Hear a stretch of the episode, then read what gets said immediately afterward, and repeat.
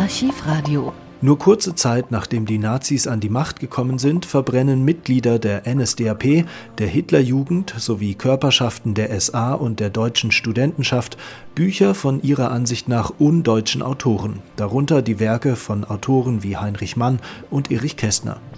Die öffentlichkeitswirksamen Bücherverbrennungen sind der Höhepunkt der sogenannten Aktion wider den undeutschen Geist Zeitgleich werden dafür am 10. Mai 1933 an 19 deutschen Universitätsstandorten große Scheiterhaufen errichtet und Bücher ins Feuer geworfen.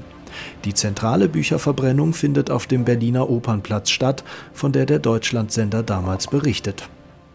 Wir befinden uns auf dem Opernplatz unter den Linden Berlin.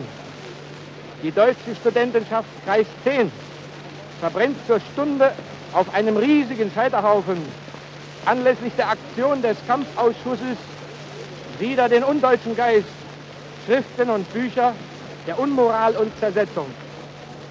Sie hören Feuersprüche der Studenten Berlin.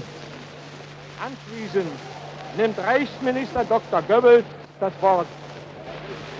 Deutsche Studenten, wir haben unser Handeln gegen den undeutschen Geist gerichtet.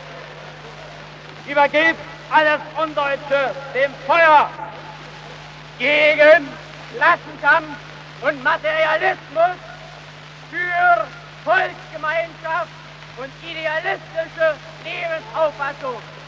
Ich übergebe dem Feuer die Schriften von Karl Marx und Kautsky gegen Dekadenz und moralischen Verfall, für Zucht und Sitte in Familie und Staat. Ich übergebe dem Feuer die Schriften von Heinrich Mann, Ernst Gläser, Erich Kästner gegen Gesinnungslumperei und politischen Verrat für Hingabe an Volk und Staat. Ich übergebe dem Feuer die Schriften des Friedrich Wilhelm Förster gegen seelenzersetzende Überschätzung des Triebslebens, für den Adel des menschlichen, der menschlichen Seele.